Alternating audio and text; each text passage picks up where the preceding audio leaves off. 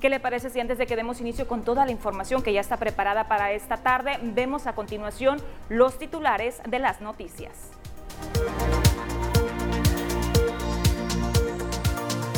Podría haber interés de la NASA en el parque aeroespacial.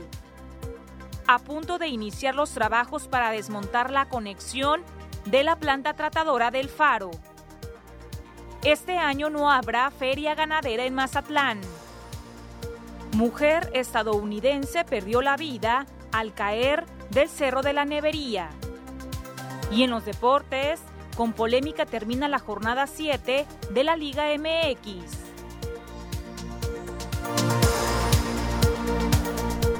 Comenzamos con la información de este día, martes 23 de febrero.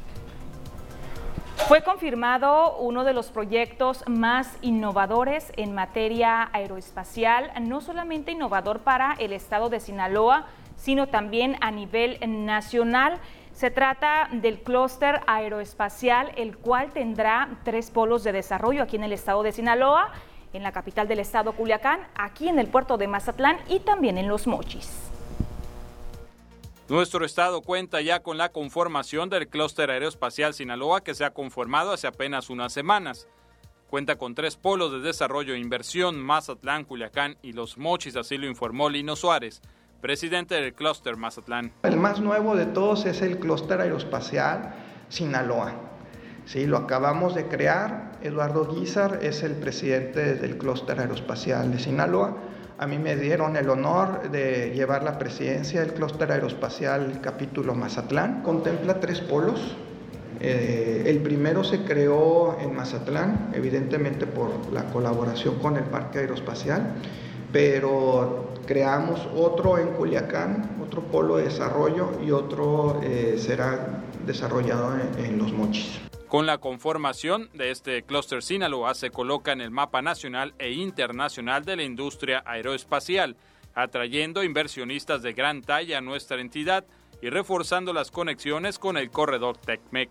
Comparto que evidentemente la infraestructura es creada por grupos eh, muy grandes. La infraestructura me refiero de la cogeneración de energía, Igualmente podré compartir eh, el grupo que va eh, a, generar esta gran inversión eh, una vez que esté consolidada ya la, primera instalación de la primera turbina, entonces eso ya nos va a permitir abrir el, a conocimiento público de ese grupo tan grande, lo que te puedo decir que es una de las top tres empresas más grandes del mundo. Actualmente el Parque Aeroespacial MZT se encuentra en la primera fase, la cual se estima esté culminada para el mes de diciembre de este mismo año. Y en lo que se refiere al Parque Aeroespacial aquí en Mazatlán, eh, Canacintra ya se encuentra en actividad. ¿De qué forma? Bueno, pues están buscando sobre todo que la mano de obra que se va a llevar a cabo con este proyecto incluya, por supuesto, a empresas locales. Vamos a escuchar a continuación a Elena Larsen Ayala, quien es la presidenta de Canacintra Mazatlán el proyecto del Aerospace Park. Ellos como tal han hecho un compromiso de que todas las empresas que van a contratar dentro de la construcción de este parque van a ser empresas locales. Nosotros como Cámara hemos estado haciendo un padrón de proveedores para estos proyectos que vienen y acercarnos ya que como cámara es mucho más sencillo este, tener un, un acercamiento a todos estos proyectos y llevarle, mira, dentro de nuestra industria, dentro de nuestra cámara en Mazatlán, tenemos la proveeduría de esto, esto, aquello. Entonces, de tal forma que todas estas empresas nuevas, estas inversiones que lleguen, digan, ay, mira, qué bien, Mazatlán cuenta con mano calificada, con certificaciones, con esto, y no teníamos la menor idea. Entonces, esa tarea no, hemos estado haciendo para poder tener ese vínculo con los proyectos que están llegando. Y una de las noticias positivas, alentadoras, es que precisamente este proyecto, el Parque Aeroespacial aquí en Mazatlán, podría incentivar, motivar la inversión de parte de la NASA aquí en este destino. Esto lo considera la Secretaría de Desarrollo Económico, Turismo y Pesca Municipal, la SEDECTUR. Es una área de desarrollo muy importante, sobre todo para ellos que manejan eh, una extensa y compleja variedad de productos pues, que, que consumen para sus experimentos. Y no es, eh, es posible que, que puedan invertir algún, en algún tipo de apoyo ahí para ellos. Es, es muy factible. Va a pasar, no hay nada seguro ni contemplado todavía por parte de ellos, pero puede ser que, que, el, que el espacio ese que se está construyendo ahí les pueda ser de, de mucha utilidad para ellos y sería muy importante para Mazatlán, por supuesto. Es, un proyecto autorizado, pero autorizado por el gobierno del estado, el municipio, y ya están trabajando ellos. Esperamos que eh, a, a, finales de octubre tengan su primer eh, módulo terminado ellos por allá para que empiece a generar trabajo, sobre todo a los pueblos que viven alrededor de las zonas, eh, va a haber mucho trabajo. Y cambiando de tema, buscarán que en las plazas comerciales, no solamente de aquí de Mazatlán, sino a lo largo del estado de Sinaloa, se permita incrementar el aforo de personas al interior de las mismas. Esto como parte de la nueva normalidad que ya estamos viviendo, a pesar de que la pandemia por el COVID-19 todavía continúa. Esta información nos la comparte el secretario de Economía en Sinaloa, Javier Lizárraga Mercado.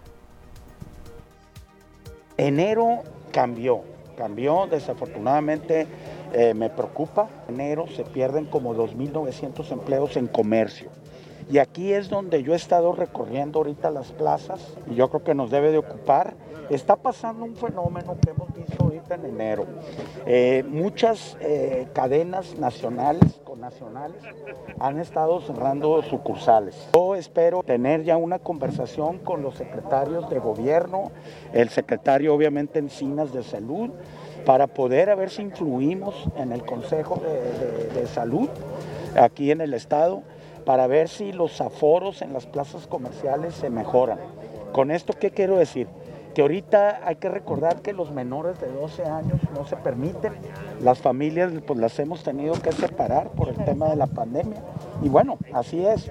Entonces, ¿qué sucede? Que las, las familias que pues tienen niños y todo, los consumos no son los mismos. Pues que vaya un solo familiar a la plaza. Y mire, no es novedad informarle que al interior de la Dirección de Servicios Públicos Municipales se presentan algunas deficiencias. Ya sabemos que carecen de personal, pero a esta situación también se le suma que actualmente tienen en reparación a nueve camiones recolectores de basura. Al hecho de que nueve camiones recolectores de basura se encuentran en reparación en Mazatlán, la Dirección de Servicios Públicos Municipales señala que hay problemas con conductores de los camiones de volteo que se han rentado y con el propio personal de la comuna. Luis Antonio González Olague, titular de la dependencia en Mazatlán, reveló que hay resistencia de algunos trabajadores, sobre todo al acudir a la zona rural o puntos alejados de la ciudad. Bueno, es cuestión de ver si, porque normalmente el sistema de camiones de volteo tenemos un contrato con las alianzas. Estamos atendiendo un basurón clandestino que estaba en Villa Unión, en el, junto al Panteón 2. Y tuve problemas con ellos porque no querían ir a recolectar hasta allá. Entonces, o sea que, que porque era fuera de la ciudad, pero ese es el municipio. Entonces eso me trastornó porque a pesar de que estamos haciendo bien a la comunidad, ellos no les interesa. Porque dicen que es fuera de la, de la zona urbana, Mazatlán, y se ponen en esa condición y no quieren trabajar. Entonces eso nos trastorna y, y, pues en cierta forma es fricción porque este, se supone que debe de ser para todos los casos, ¿no? Entrevistada al respecto, la secretaria general del Sindicato de Trabajadores al Servicio del Ayuntamiento de Mazatlán, Laurelena Tirado Aguilar, negó que haya tal situación. Por el contrario, sostuvo que el personal de aseo urbano se extiende en su horario laboral y debe lidiar con el hecho de carecer de equipo en buenas condiciones. No, de ninguna manera. Miren, los mismos trabajadores, nosotros como trabajadores debemos de hacer todo lo que nos corresponde en cada departamento porque estamos trabajando para el ayuntamiento, ¿no? Entonces, yo creo que no, no sería el caso, menos en el servicio de aseo urbano. Es algo que siempre tiene que, al contrario, ellos se extienden del horario cuando su, su, carro no está en la hora precisa y ellos continúan para sacar lo más posible el trabajo de esa área o de esa colonia. Indicó que se requiere investigar a fondo el hecho pues pudiera ser que del área de proveeduría no se esté proporcionando lo necesario a las y los trabajadores para su desempeño. Con imágenes y edición de Gustavo García, reportó para las noticias TVP Cecilia Barrón.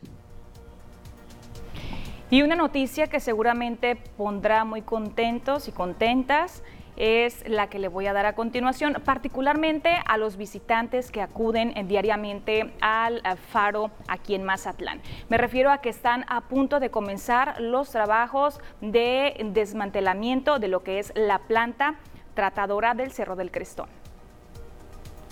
La planta está funcionando. La planta está funcionando. Ya están funcionando. Prácticamente está funcionando. ¿Y cuándo quedaría? Bueno, eso ya va a depender de autoridades. Vamos a ver cuándo se hay la instrucción de la cuestión de que, de que empiece a dejar de funcionar el crestón. Este, Entendemos que no va a ser de una, va a ser de manera gradual seguramente, pero bueno, ya, ya va a ser la etapa que sigue. Seguramente nos pondremos de acuerdo también con el órgano operador, que es la Junta de Agua Potable, y en base a eso ya ver la estrategia. ¿no? Pero lo que es URIA es prácticamente listo. Claramente se tiene que dejar de operar para empezar a desmontar. ¿no? Entonces, el, órgano operador, digo, como en este caso la Junta, son los que van a marcar la, pauta del cómo va a ser. Pues ¿no? no, no sabemos todavía cuánto se vaya a llevar la demolición, porque lo único que se ocupa es demoler pero bueno, todavía no entramos a ese paso. Lo primero es que deje de operar. Porque es la planta de Urias, no, ya, tiene los, ya tenía asignados los recursos suficientes, eso ya está prácticamente el funcionando. Y, bueno, no se ocupa la gran inversión para que deje de operar el Crestón, es otro boleto, no es otro tema.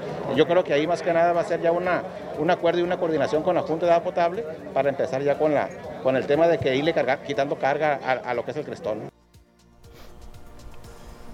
Vamos a recordar que es precisamente la planta tratadora del crestón la que ocasiona, origina los fuertes y fétidos olores que se propagan ahí alrededor de lo que es el Cerro del Crestón en el faro, a la altura de ahí de el faro. Tenemos que irnos a la primera pausa comercial, pero antes le invito para que se comunique con nosotros, nos mande sus reportes ciudadanos, sus quejas eh, con una fotografía, nos puede mandar también un video para estarlo comentando aquí en la medida de lo posible durante el noticiero, mostrando sus fotografías y videos también, desde luego, a nuestro auditorio. Hacemos la primera pausa comercial, no le cambie, tenemos todavía bastante información. Seguimos con más información. Le voy a presentar enseguida la gráfica con la información alusiva a la pandemia por el COVID-19, los datos más actualizados, desde luego, que está presentando la autoridad sanitaria a nivel federal. Ya le tengo preparada la información correspondiente. En cuanto al número de casos confirmados, 2.043.632, ese es el reporte, al menos el que comparte la Secretaría de Salud Federal.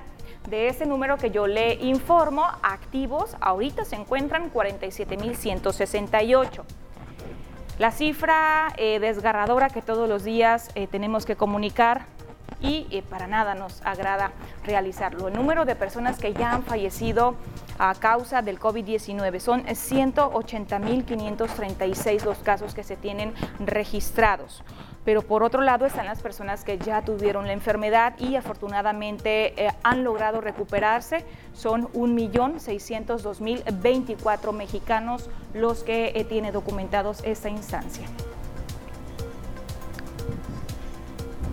Enseguida vemos ya todo lo que corresponde al panorama regional a nuestro estado de Sinaloa. ¿Cómo estamos en cuanto al número de casos activos? ¿Cuál es el comportamiento que tiene la pandemia por el COVID-19?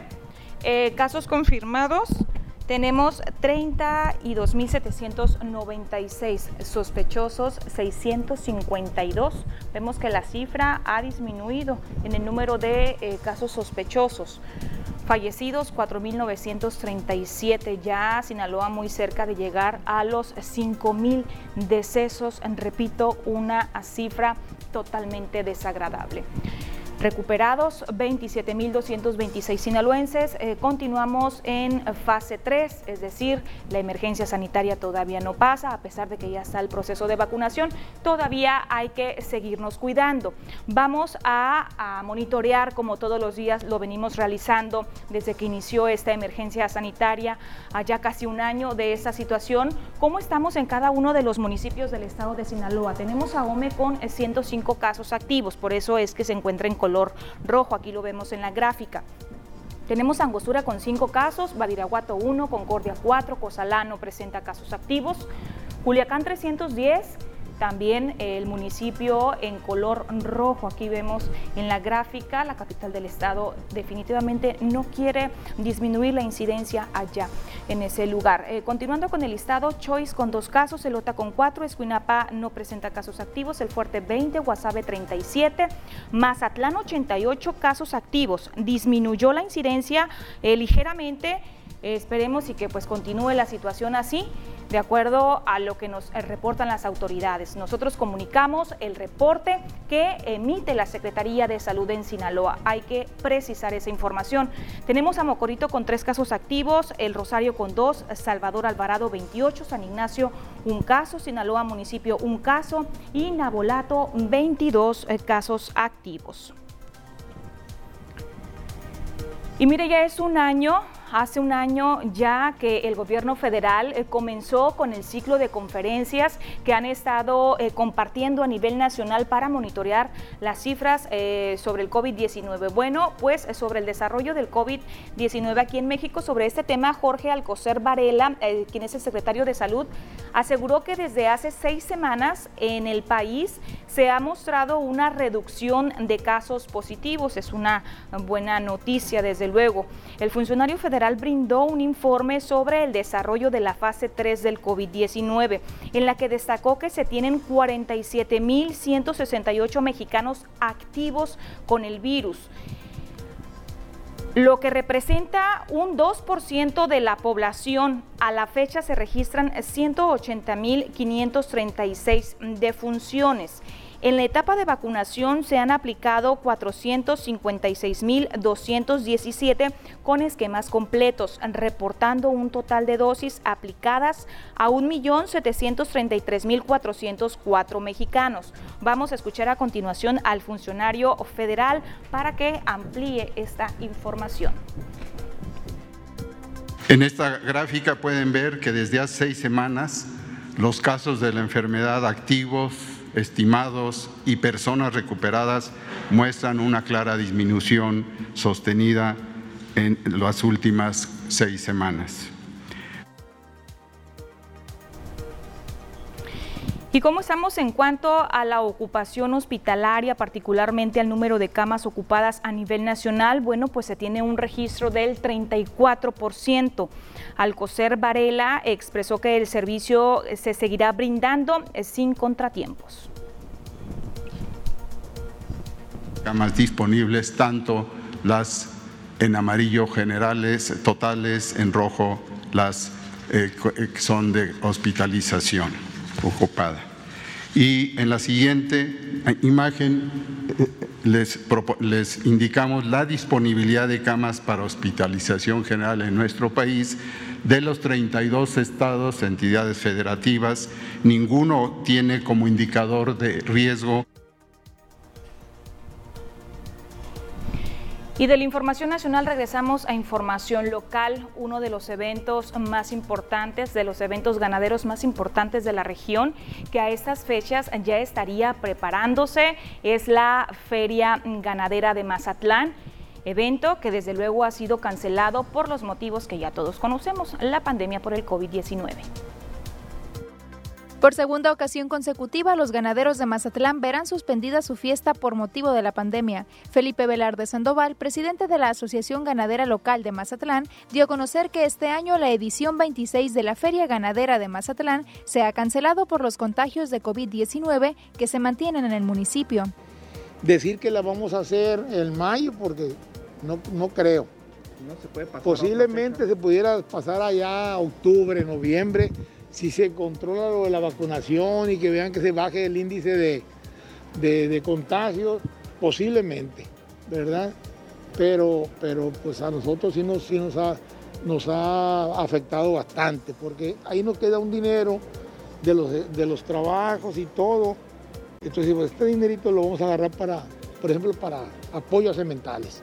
Se venden 30, 40 sementales, se le dan una parte del ganadero de apoyo, pues. Y ahorita, pues, desgraciadamente, también se nos pegó eso. Sí, están suspendidas todas las ferias de todo el país. La de las más grandes, que es la de Aguascalientes, la de Jalisco, la de, la de León, la de, pues, la de aquí del estado también. Y ya va a tener dos años también que no hay, ¿verdad?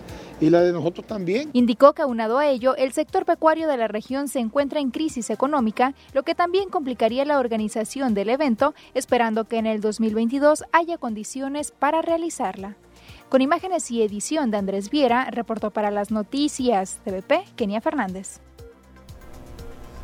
Cabe mencionar que como un dato adicional ya sería el segundo año consecutivo en el que se cancela este evento, la Feria Ganadera de Mazatlán. El mismo año, el año pasado se canceló precisamente por la misma situación, la pandemia por el COVID-19. Tenemos que hacer una pausa comercial, no le cambie, regresamos en breve. Ya está preparada mi compañera Diana Zambrano con la información más actualizada.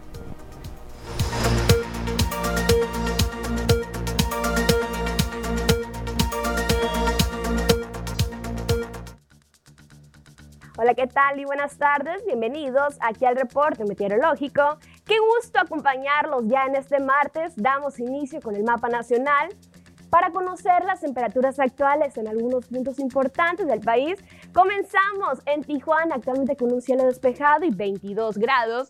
La Paz el día de hoy agradable con 23 grados en cielo despejado, al igual que en Guadalajara con 28. Acapulco también 28 con un cielo totalmente despejado y para finalizar Mérida, la condición de cielo soleada con 30 grados. Nos vamos a conocer las temperaturas actuales en nuestro mapa. En Sinaloa podemos ver temperaturas las cuales varían entre los 24 y los 33 grados que nos esperan los próximos días, comenzando en el puerto de Mazatlán, actualmente con un cielo despejado. Se mantiene para el día de mañana, pero ojo porque jueves, viernes y sábado se mantiene parcialmente nublado para el sector de Mazatlán. Y en la capital Culiacán, actualmente con un cielo totalmente despejado, se mantiene ya para el día de mañana. Ojo porque viernes se mantiene parcialmente nublado, las máximas que van a variar entre los 32 y los 36 grados para el sector de la capital. Ya en Guamuchil, actualmente con 32 grados, mañana la temperatura incrementa hasta llegar a los 35 grados con cielos totalmente despejados. Ojo porque el jueves llegamos hasta los 38 grados. Ya las mínimas que se prevén de entre 12 y 13 grados para el sector de Guamuchil. Más al norte, en Guasave, actualmente la condición de cielo totalmente despejada y 33 grados. Mañana también la temperatura incrementa hasta llegar a los 35 grados.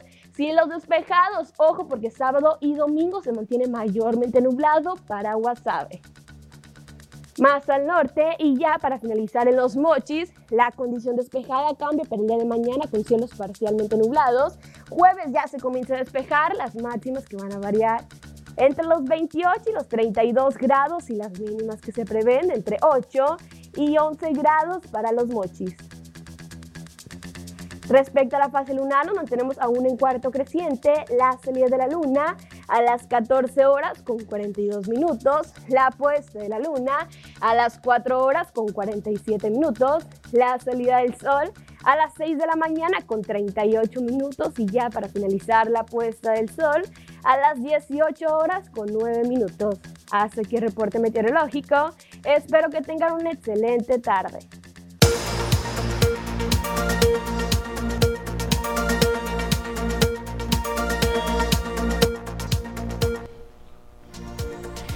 Antes de irnos a la pausa comercial, voy a, dar lectura a los primeros reportes ciudadanos que ya están llegando a través de nuestra línea de WhatsApp. Están señalando que hay una fuga de agua desde hace mes y medio en Retorno Península, en el Infonavit Playas, entrando por la calle Raúl Madero. Ya lo reportaron en dos ocasiones, parece un río, es agua limpia agua potable afuera de la casa número 103. Agradecen eh, que ayudemos eh, reportándolo para ver si las autoridades eh, atienden la situación. Repito, ya lo reportaron, incluso comparto el número de folio que les dieron. Me imagino una atención ciudadana. Es 208.082. Repito el número de reporte, 208.082. Fuga de agua potable. También están reportando que ya tienen cuatro días que está tirando el drenaje, se está tirando el drenaje por la calle Miravalles de la colonia Emiliano Zapata. Piden de favor que solucionen la situación y de paso si pueden mandarles una pipa de agua para que se lave la calle. ¿Por qué? Porque pues está eh, sucio desde luego con las aguas residuales. El olor es muy fuerte. Incluso también señalan que ya hay personas que se han caído precisamente por el desbordamiento de aguas negras. También están reportando una lámpara que no funciona en el fraccionamiento Villa Tutuli, la calle es Playas y Cacos. Ya llevan como un mes con esta lámpara fundida. Es peligroso, señalan para todas las personas que pasan, sobre todo por las noches, eh, sobre esa calle. ¿Por qué? Porque ahí se juntan vándalos, malandrines, dicen por acá, a, realizar sus eh, fechorías. Ya lo han reportado, pero solamente hacen caso omiso las autoridades al respecto. Eh, repito, fraccionamiento Villa Tutuli, la calle es Playas y Cacos. Le recuerdo nuestro número telefónico 6692-405644. Todavía tiene oportunidad de enviarnos su mensajito. Si puede, por favor, mándenos una fotografía para nosotros ilustrar la situación que usted nos está denunciando. Tenemos una pausa comercial. Hacemos una pausa. Regresamos.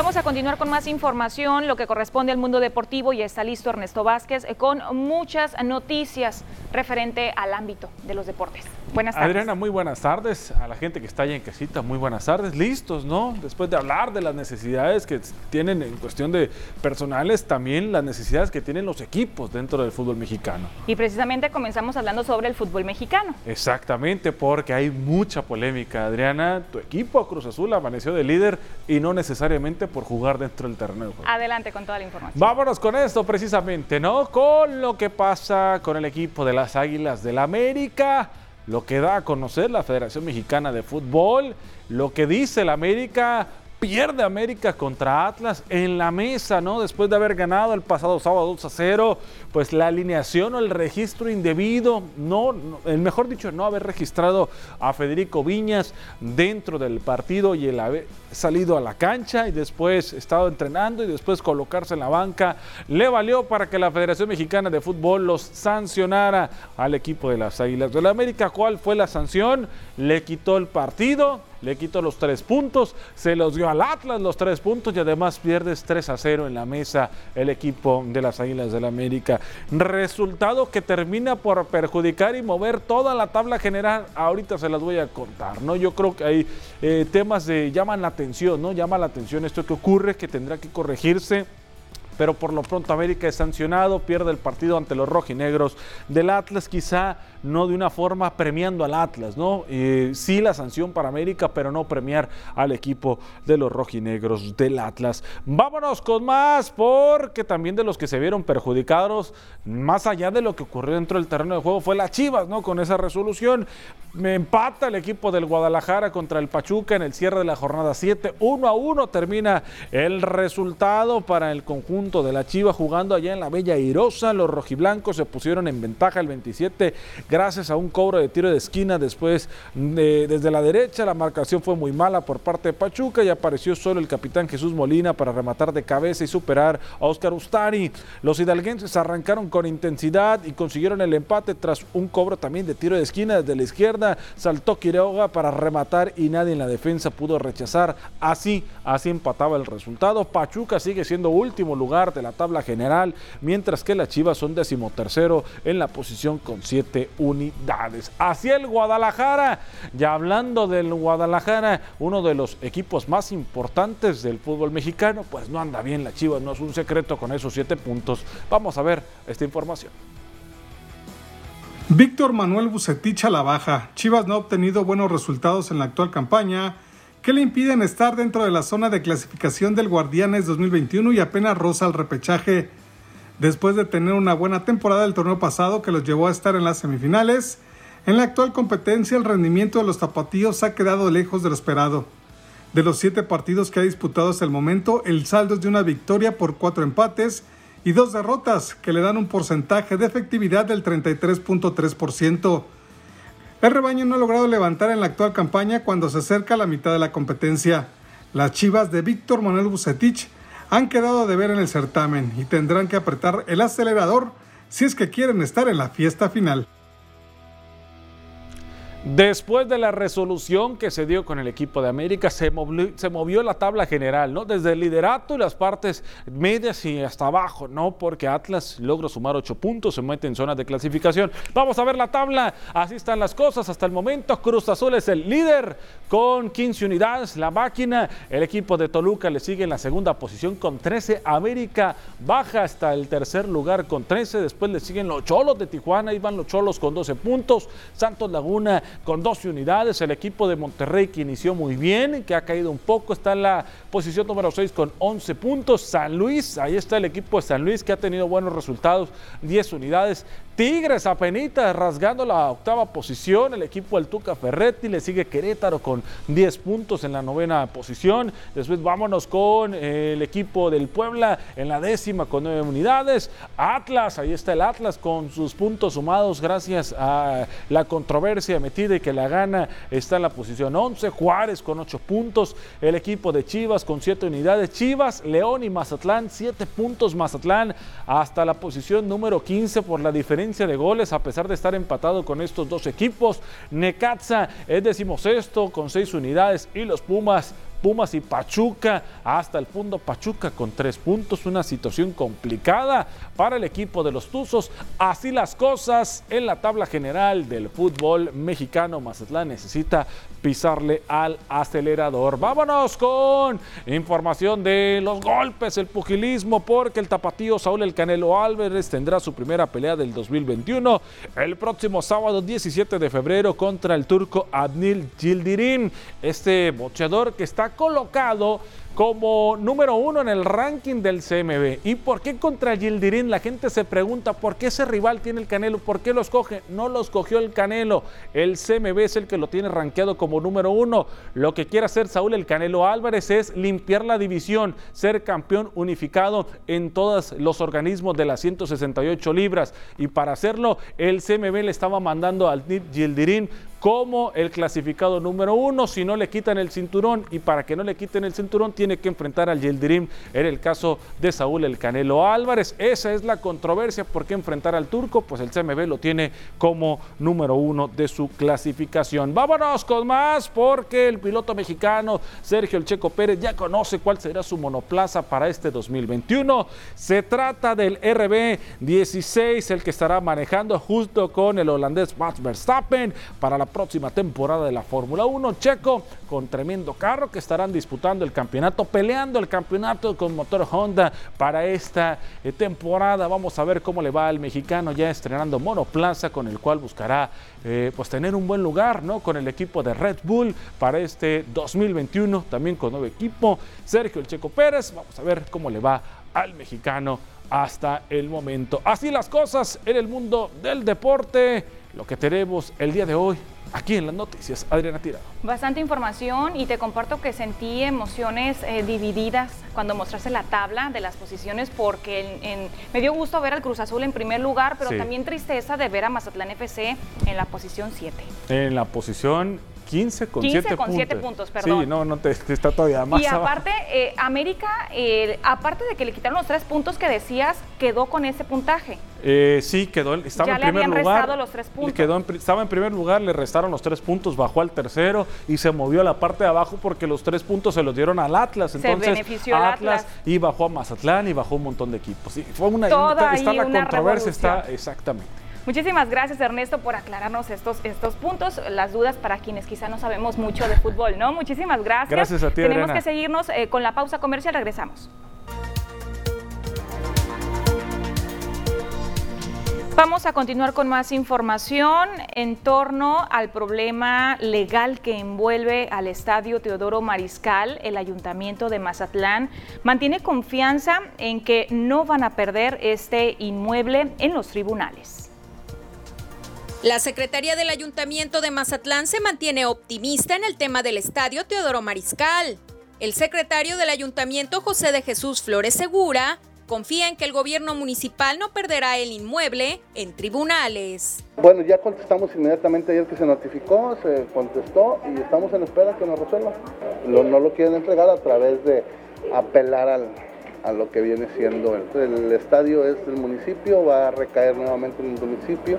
Flores Segura indicó que la empresa Espectáculos Costa del Pacífico SADCB incumplió desde antes en las cláusulas del contrato de préstamo con la comuna. El funcionario sostuvo que hubo voluntad del ayuntamiento para que se celebrara la Serie del Caribe 2021, pues de lo contrario se habría negado el uso del recinto deportivo en base a la concesión que ya existe. Con imágenes y edición de Gustavo García, Reportó para las noticias TVP Cecilia Barrón. Y en otro orden de ideas, eh, prácticamente el sector productivo local que se encuentra remando contracorriente por la difícil situación económica que prevalece aquí en la región y a nivel nacional también es el sector restaurantero, eh, sobre todo porque no se pronostican, no se proyectan en buenas ganancias para el próximo periodo vacacional de Semana Santa. Vamos a escuchar a continuación al dirigente de Canirac. Este, pues la verdad no, no, no, sabemos con certeza que, cuál va a ser el aforo en, el destino. Eh, estamos esperando que el, turismo nacional es el que venga a, rescatar lo, que es la buena temporada, porque ahorita muchos de los americanos y canadienses están regresando a sus casas a ponerse la vacuna. Entonces eso nos está mermando muchísimo la venta. ¿no? Seguimos luchándole y, este, innovando y, viendo por dónde, si es servicio de domicilio, si es para recoger, si es inclusive este, te venden para que hagas en, casa, tus, eh, para que puedas comer los productos en tu casa. Eh, todo es un gremio muy luchón, ¿no? Y estamos tratando por diestra y siniestra eh, de quebrarnos la cabeza para poder seguir eh, vivos y vendiendo, ¿no? Bueno, esto es por un lado las proyecciones que tiene el sector restaurantero, pero ¿qué dicen los músicos para eh, Semana Santa? Bueno, pues ellos están preparando para el periodo vacacional de Semana Santa, así lo informó el secretario general del Sindicato Único de Trabajadores de la Música, Marco Antonio Gordoa Obeso. El líder de los músicos en la localidad reconoció que tras la no realización del Carnaval Internacional de Mazatlán se tuvieron afectaciones significativas para el gremio, pero respaldaron la decisión pues porque están conscientes que lo principal es priorizar el cuidado de la salud en la población y contribuir para que el virus no se propague. Por lo tanto, confían en que la pandemia esté controlada para las próximas vacaciones y se tenga también una recuperación económica. Gordoa Obeso recordó, recordó que ya cuentan con los protocolos sanitarios definidos y serán los mismos que actualmente están implementando los que vayan a implementar para las vacaciones, aunque estarán pendientes de las indicaciones que pudieran emitir las autoridades en el municipio ante cualquier eventualidad. Indicó que actualmente registran un 50% de la actividad y es gracias a los fines de semana que presentan una ligera recuperación, sobre todo las bandas de música regional, los grupos versátiles y algunos discomóviles que también están eh, siendo solicitados. Y uno de los proyectos eh, que es avalado por la Dirección de Ecología Municipal es la eh, creación de algunos baños en zonas de playa de aquí de Mazatlán. Sin embargo, eh, dicen que se requiere de la anuencia de Semarnat. ¿Qué es lo que están haciendo que tiene muchos años? Pues la gente hace sus necesidades ahí. O sea, ahí sí estamos contaminando, ¿verdad? Entonces yo creo que sí hay una justificación. Podríamos instalar baños como se hace en carnaval, arriba del malecón, ¿no? Porque esa ya es una área municipal. Sin embargo, eh, lo que ellos necesitan o lo que ellos desean que el municipio haga era que se, es que se instalen baños permanentes. Sin embargo, como es una zona federal, el municipio no tiene ningún permiso para hacer ningún tipo de construcción y mucho menos una fosa séptica o, una conexión con el drenaje. Un trámite que se tiene que hacer eh, con la Semarnat para que se nos permita eh, hacer modificaciones en la zona federal. Eh, se le llama uso de destino. Y mientras tanto, Oficialía Mayor continúa levantando actas administrativas, sanciones, sobre todo a aquellos establecimientos que no están cumpliendo con los protocolos sanitarios. Informaron que tan solo durante la última semana han levantado 22 actas administrativas. Escuchemos a continuación al titular de Oficialía Mayor, Javier Lira González. Bueno, mira, en la semana hubo 22 eh, actas 18 de comercio y 4 de espectáculos. Pero pues han reportado de alguna manera el operativo es estable, bien. Son comercio, 18 de comercio y 4 de, de, espectáculos. En la mayoría de los casos son, son por falta de permisos o porque no tienen las indicaciones. Mensajes comerciales, regresamos.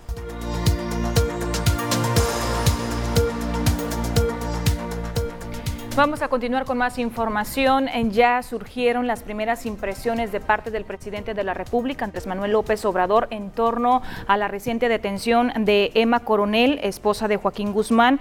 Dice que podría ser para obtener mayor información sobre la posible relación y entrega de sobornos del cártel de Sinaloa con el detenido Genaro García Luna. El presidente de México dijo que es un proceso de investigación que se lleva en Estados Unidos, esperando se brinde más información sobre el caso en proceso. Escuchemos al mandatario federal.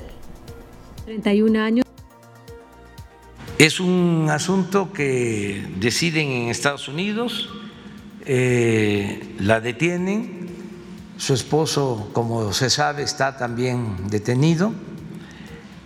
También agreguen de que está detenido el que era secretario de Seguridad Pública.